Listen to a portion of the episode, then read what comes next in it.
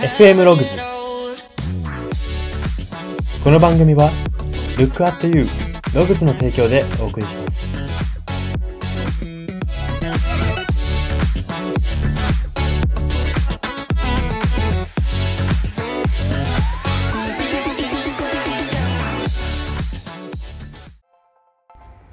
どうも。最近自分が人生の中で回れる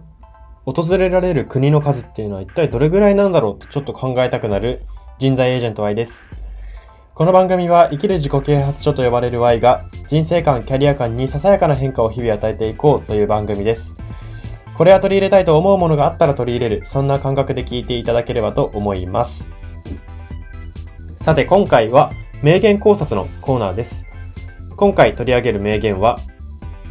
フランス革命に大きな影響を及ぼしたナポレオンという方の言葉です。その言葉というのが、人生という試合で最も重要なのは休憩時間の得点であるという言葉です。何やらこう、含、含みのある言葉ですよね。まあ、このナポレオンという方、ざっと説明しますと、フランス革命というものが昔起こりましてですね、その時、そのフランス革命の後半、もうフランス革命も終盤に差しか、後半に差し掛かろうっていうところで、あの、革命反対派が発生していたんですね、国で。それを鎮圧して、その鎮圧したことに国民の人気を得るわけです。そこでその勢いのまま、軍事独裁、独裁政権を立てます。独裁政権を立てたこと、立てたことによって、イギリス以外の大半のヨーロッパの人を、ヨーロッパの国を征服しました。まあ、結果的に、あの、最後、ロシアに対策を取られて弱ってるところを狙われて終わってしまうんですけれども、まあ、そんな、あのー昔のヨーロッパの革命に多大なる貢献をした、あのー馬にまたがって赤いスカーフみたいなのをひらってやってる写真が有名ですよね。はい、そのナポレオンさんの人生という試合で最も重要なのは休憩時間の得点であるという言葉、まずは読み解いていきたいと思います。読み取れるポイントが3つあります。1つ目は、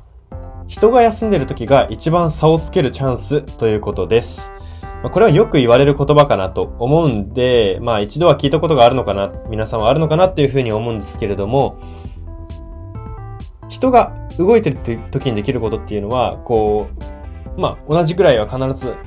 同じレベルではやりながらもちょっとずつ工夫をしていくことぐらいで、一番差、大きく差をつけられるのは休みの時間なんですね。なので、大事なのは、あ時間とか、えーお金とか、自分の気持ちとか、投資って考えたときに、一番投資するのが大事なタイミングっていうのは、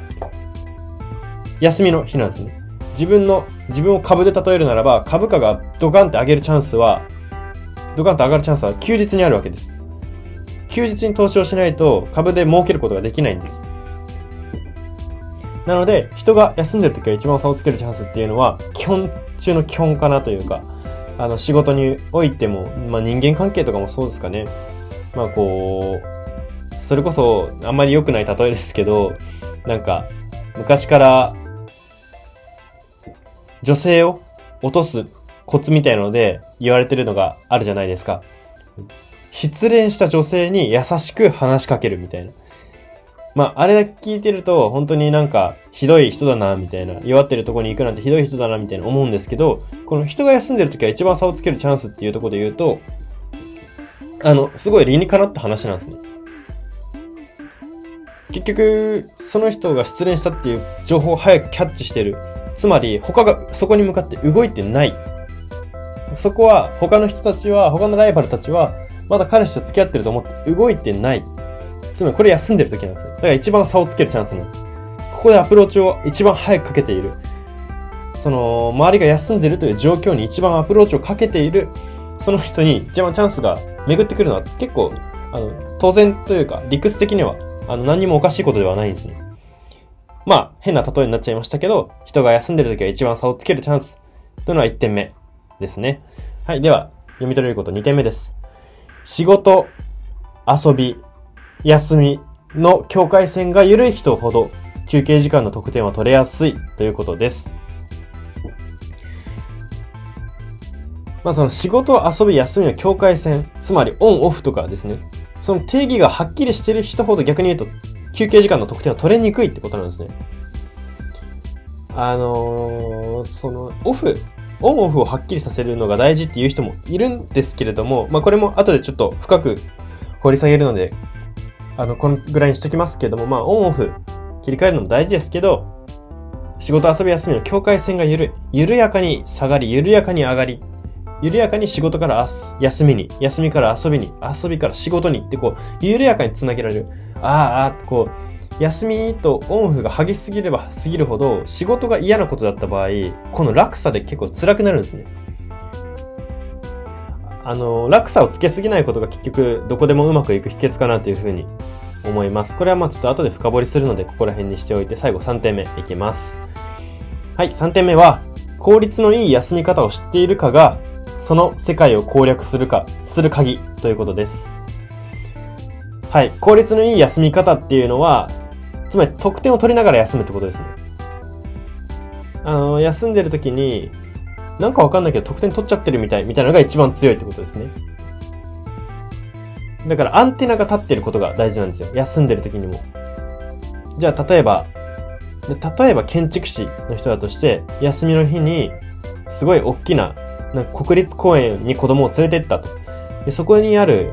なんか造形物とか、その遊具とかを見て、お、そういえばあれ仕事につながりそうだなって、こう、ふと思って、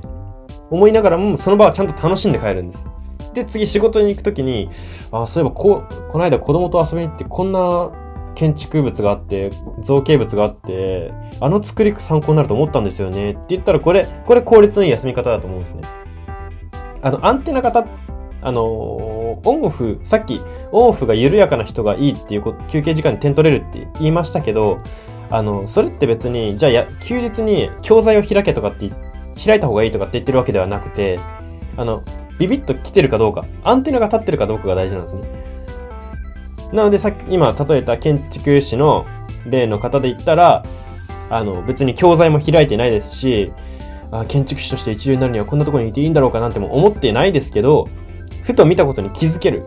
そのアンテナが立ってるっていうことが、効率のいい休み方だと思いますし、それを知っているか。あの、自分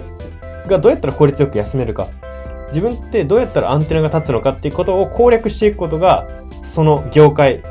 仕事とか、まあ、人間関係もそうですけど、その界隈を攻略する鍵だということが言えます。はい。では、これらをもとにですね、ここからは人生観、キャリア観に転用するとどういうことが言えるか、大切な考え方のポイントを3つ挙げます。1つ目のポイントです。オンオフきっちりで結果を出している人は、きっちりしているつもりだ、なだけで、アンテナはオフの日も立っているということです。これ先ほど言ったところなんですけれども、あの、オンオフきっちりっておすすめしてくる人もいるかなって思うんですよ。こう仕事とかしていて、オンオフきっちりにした方がいいよ。俺もオンオフきっちりで、あの、仕事もうまくいってるし、っていう人もいると思うんですけど、こういう人はそのつもりなだけなんですね。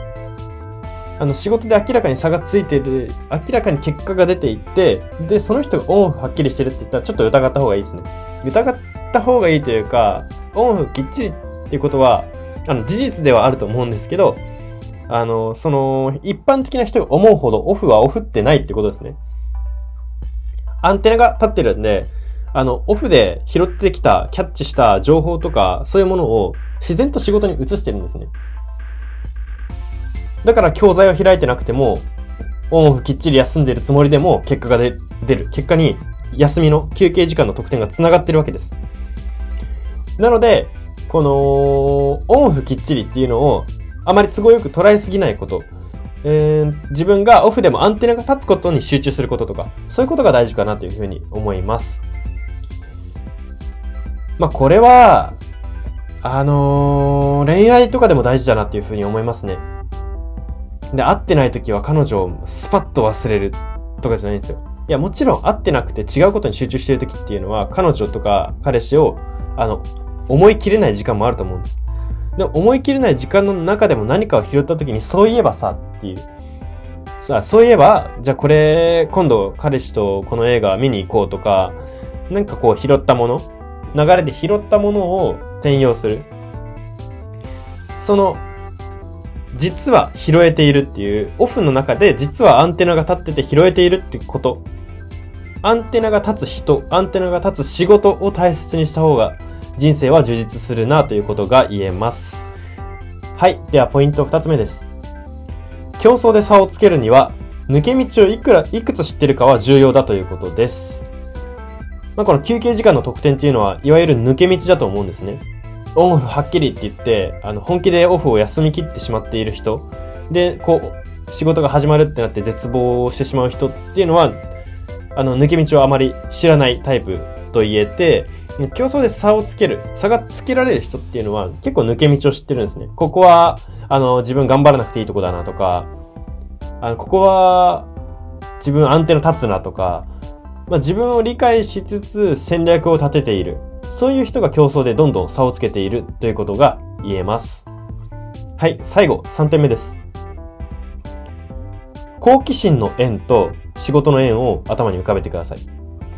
この好奇心の縁と仕事の縁の重なる部分が大きい、面積が大きい人ほど休憩時間の得点を自然にできているということなんですね。好奇心と仕事。まあ全く交わらないと思ってる人もいるかもしれないんですけど、これは交わらない、うん、交わらないじゃなくて交えたいか交えたくないかなんですよね。自分の意識次第であって、これは好奇心の縁と仕事の縁が重なってれば重なってるほど、あの、休憩時間、つまりオフですね。休みの日とかにも自然と得点してる。つまりこれアンテナの話なんですけど、自然とアンテナが立ってしまう。あの、仕事のこと考えようとしてなくても繋げてしまう。頭の中で繋げる癖がつけ、つけられているっていうことになるので、そうなると、あの、当たり前にやっぱり好奇心が繋がってる人の方が強いんですよね。どんなに仕事を、あの、教材で努力、教材で努力って言って、こう、仕事中にやっていても、まあ、好奇心でやっている人、楽しくやってる人っていうのは、あのもう、なんて言うんですかね、楽しくやってない人から見たら、気が狂ったかのようにできてしまうんで、アンテナも気が狂ったように立ってますし、結局好奇心、あのー、努力は夢中に勝てないなんて言葉がありますけど、それがまさにハマるんじゃないかなっていうふうに思います。結局、夢中で、うわ、楽しいって思いながらやってる人って、あのー、すごい、もう多分、そう思ってない人からは考えられないぐらいの、あのー、情報を持ってますし、拾えますし、ここには抗えないですね。もう好奇心、好奇心の差が、には抗えないですね、努力では。なので、この好奇心を大切にすることが大事だと思いますし、それを仕事とどんだけ掛け合わさっているか、仕事でどんだけ自分の好奇心を発揮できるのか。あとは、これも付き合いに、人付き合いにも言えることですね。まあ、例えば私で言いましたら、私は人材エージェントをやっているので、やっぱ人間の心理とか思考の話をするのがすごい好きなんですね。好奇心が湧いて、まあ、オフの日とかもめちゃくちゃ拾っちゃうんですけど、そういう情報。なんですけど、あのそれを話せる。